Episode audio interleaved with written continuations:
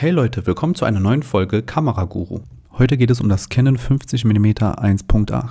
So, also das Canon eher 50 mm ist für viele Fotografen der Einstieg in die Welt der, ähm, ja, der Festbrennweiten, kann man sagen. Es ist das günstigste Objektiv von Canon und sollte meiner Meinung nach in keiner Fototasche fehlen. Ähm, das Objektiv fällt unter der Kategorie Normalbrennweiten, also es ist universal in verschiedenen Bereichen einsetzbar. Geeignet ist dieses ähm, Objektiv für Porträts, Konzerte, Studio und äh, Reportagen. Motive lassen sich durch den Abbildungswinkel realistisch und ohne Verzerrung abbilden. Ja, und das gilt für Kleinbildkameras, also an APS-C-Sensoren hat das Objektiv eine Brennweitenwirkung Wirkung von 80 mm und ist somit ein leichtes Teleobjektiv.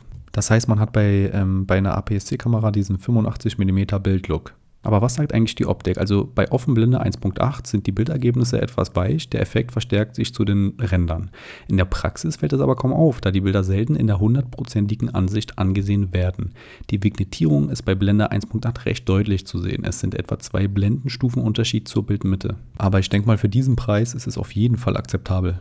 Ja, aber aus was besteht eigentlich das Objektiv? Also das Objektiv ist komplett aus Kunststoff gefertigt. Im Gegensatz zur Vorgängerversion hat das Objektiv wieder ein Metallbajonett. Für den recht günstigen Anschaffungspreis ist das eine tolle Sache. Die Naheinstellgrenze beträgt 45 cm, also das, daraus resultiert ein Abbildungsmaßstab von 0,15.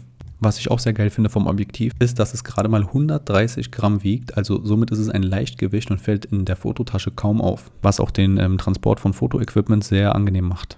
Ja, aber was sagt eigentlich der Autofokus? Also der Autofokus ähm, des Objektives ist für mein Empfinden sehr leise geworden, was an dem verbauten STM-Antrieb liegt. Es ist beim Fokussieren so gut wie nicht zu hören. Also für mich bleibt das 50 mm auf jeden Fall der ideale Einstieg in die Welt der Festbrennweiten. Also das Objektiv macht auf jeden Fall für den Preis vieles richtig und hat nur kleine Schwächen. Also zu den kleineren Schwächen gehört das nicht vorhandene Metallbajonett und der laute Mikromotor. Man muss echt sagen, dass die optischen Qualitäten für diesen Preis einfach sehr gut sind. Gerade als Anfänger sollte man dieses Objektiv auf jeden Fall in seiner Fototasche mit dabei haben. Was sagt ihr zu dem Objektiv? Lasst es mich wissen.